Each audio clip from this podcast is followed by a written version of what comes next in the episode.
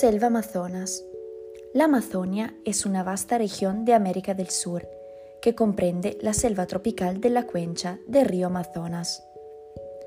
Esta selva amazónica es el bosque tropical más extenso del mundo y se considera que su extensión llega a los 7 kilómetros cuadrados repartidos entre nueve países, como Brasil, Perú, Bolivia, Colombia, Venezuela, Guyana, Surinam, Guyana Francesa y también Ecuador. La Amazonia es reconocida por ser una de las regiones con mayor biodiversidad y apoya a la regulación del ciclo de carbono y del cambio climático. Y podemos decir que fue declarada una de las siete maravillas naturales del mundo y que también es considerada un patrimonio natural de lo que depende la existencia de nuestro planeta.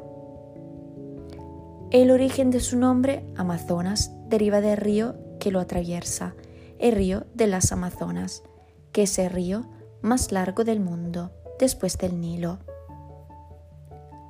Su historia empieza durante el Eoceno, hace 65 millones de años, y hasta hoy sigue extendiéndose alimentando la biodiversidad. Durante la era de la Miocene, hace 25 millones de años, la selva pluvial se expande considerablemente para luego retirarse después de la glaciación. Tal vez fue gracias a estos cambios de escenario natural y climático que nació miles y miles de especies diferentes de animales y también vegetales. Siguiendo lo que se conoce como último glacial, es decir, el periodo en el que toda la superficie de la Tierra alcanzó su máxima expansión, el bosque amazónico se sometió a cambios significativos, especialmente con respecto a la vegetación. Muchas plantas acuáticas desaparecieron debido a la baja presencia de precipitación, y esto nos hace entender que esta última era fue muy árida.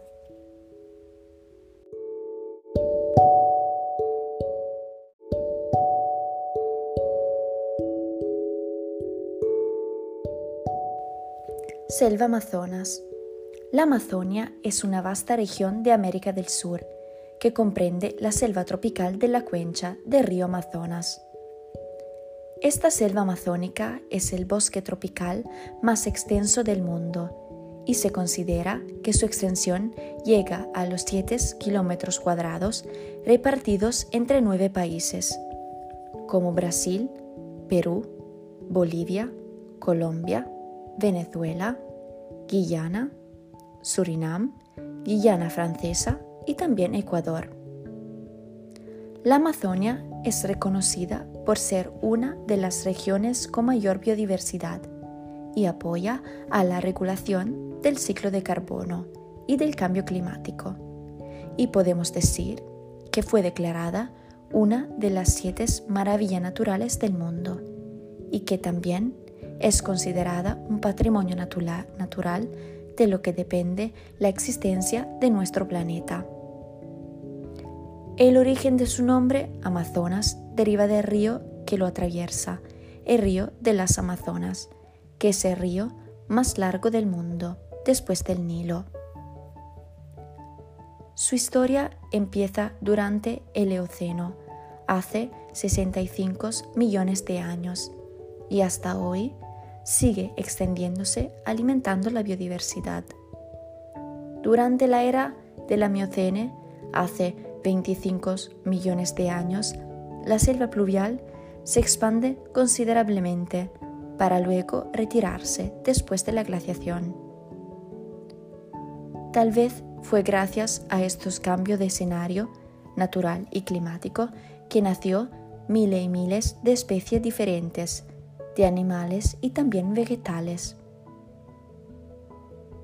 Siguiendo lo que se conoce como último glacial, es decir, el periodo en el que toda la superficie de la Tierra alcanzó su máxima expansión, el bosque amazónico se sometió a cambios significativos, especialmente con respecto a la vegetación. Muchas plantas acuáticas desaparecieron debido a la baja presencia de precipitación, y esto nos hace entender que esta última era fue muy árida.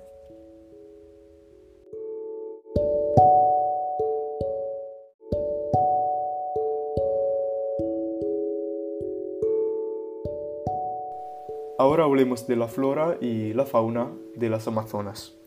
La selva amazónica es además muy importante por la extraordinaria variedad de especies animales y vegetales que hospeda. Es una auténtica joya de la naturaleza y es única en el mundo. Es la región del mundo con mayor riqueza biológica y cuenta con un alto índice de población endémica, es decir, criaturas que solo habitan en ese lugar. El Amazonas tiene una vasta vegetación, lugares llenos de historias que han sido reconocidos por su belleza. Esta mágica selva cuenta con más de 60.000 especies de plantas, entre las que se encuentran especies madereras exóticas, plantas medicinales que ayudan a combatir diversas enfermedades, hermosas flores silvestres que se refugian en la maleza y los ríos, la mayor variedad de plantas acuáticas y importantes árboles de gran altura. La vegetación puede clasificarse en tres tipos, de secano, de valle y de pantano, que se caracterizan por lo siguiente. La vegetación de secano es la que se encuentra en zonas de gran altitud, por lo que no sufren las inundaciones debidas a los ríos. Se caracteriza por sus grandes árboles frondosos como las palmeras y el castaño de Pará. En el valle hay inundaciones periódicas y es una zona media, ya que la parte superior está compuesta por una flora similar a la anterior, mientras que en la zona plana o baja hay vegetación palustre. Por último, la zona de la marisma está más cerca de los ríos y suele estar inundada la mayor parte del tiempo, por lo que presenta arbustos, musgos y enredaderas. Ahora hablamos de las especies animales. Gracias a la humedad debida a la presencia del río más largo del mundo, junto con las lluvias torrenciales que se producen en los países que atraviesa y la variación de altitud, muchas especies de animales diferentes pueden vivir y proliferar gracias a la presencia de ecosistemas únicos. El 10% de todas las especies animales conocidas viven aquí, incluyendo por ejemplo el huacarí, conocido como huacarí calvo, es un primate que habita en las zonas pantanosas de la selva. Pesa cerca de 3 kilos y mide más de 40 centímetros.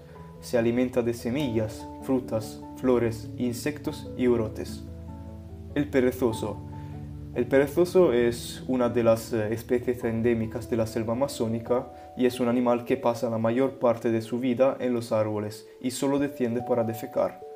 Su metabolismo es lento y pasa la mayor parte del día comiendo y durmiendo.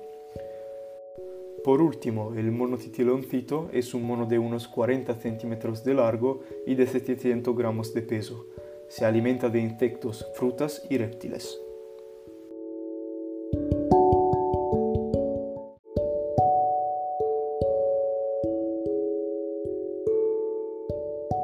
La deforestación de la selva amazónica se refiere al proceso de deforestación de las zonas forestales presentes en la cuenca del Amazonas en Brasil. En 2017 parecía que se había deforestado más del 20% de toda la superficie forestal. Solo la ganadería intensiva es responsable de cerca del 80% de toda la deforestación en la región, mientras que el resto está relacionado con el uso de la tierra para fines agrícolas. Más de una quinta parte del bosque ya ha sido destruida y todo el ecosistema sigue en peligro. Esta labor de destrucción comenzó en los años 40, cuando los gobiernos de la región decidieron de explotar los recursos forestales y minerales. La deforestación permite la venta y exportación de madera, que puede ser muy valiosa, el aumento de tierras para la agricultura y la exportación de yacimientos minerales. A lo largo de los años también se han construido muchas autopistas para conectar las grandes ciudades, que no solo han sido fuertes primarias de deforestación, sino que también han fomentado la construcción de nuevos pueblos a lo largo de ellas, agravando el problema. Podemos decir que la deforestación genera muchos aspectos problemáticos y potencialmente catastróficos. Los ecologistas denuncian una enorme pérdida de biodiversidad, incrementada por el resultado de la destrucción de los bosques y la exportación insostenible de sus recursos. Además, la Amazonia es un enorme pulmón terrestre que, gracias a la alta densidad de vegetación y a su posición ecuatorial, permite una gran irradiación del sol. Consume así altas cantidades de dióxido de carbono generando oxígeno. La eliminación de la superficie forestal disminuye este efecto. Además, la deforestación se realiza a menudo mediante incendios incontrolados.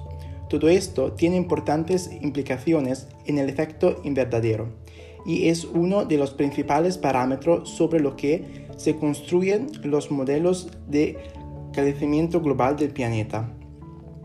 La combinación de este calentamiento global y deforestación hace que el clima regional sea más seco y podría alterar el delicado equilibrio de la selva tropical, convirtiendo parte de ella en sabana.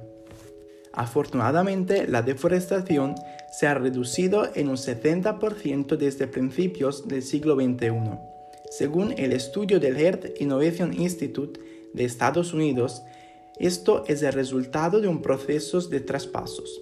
En la primera fase, en 2004, una ley intentó obligar a los agricultores y ganaderos a considerar el 80% de sus propiedades como reservas, pero no se respetó. En la segunda fase, de 2005 a 2009, hubo varios factores, como más controles policiales, caída de los beneficios de la soya, campañas medioambientales y boicot a las empresas responsables de la deforestación. La tercera y decisiva fase comenzó en 2009, incluso cuando los ingresos de la soya se recuperaron. El gobierno estableció una política de crédito para la Amazonia. Los agricultores y ganaderos de las zonas más arruinadas fueron excluidos del crédito barato hasta que la deforestación disminuyera. Según el Instituto Nacional de Investigaciones Espaciales, en agosto de 2019 se produjeron 74.155 incendios en la zona de la selva amazónica, marcando un aumento significativo respecto a las cifras registradas en el mismo periodo de 2018. Según la ONU, se produjeron unos 83.000 incendios en la región, lo que representa la cifra más alta de la década y probablemente la segunda más alta registrada desde el año 2000. La selva amazónica y su conservación son una prioridad absoluta, hasta el punto que la ONU ha redactado leyes internacionales que todos los países están obligados a cumplir.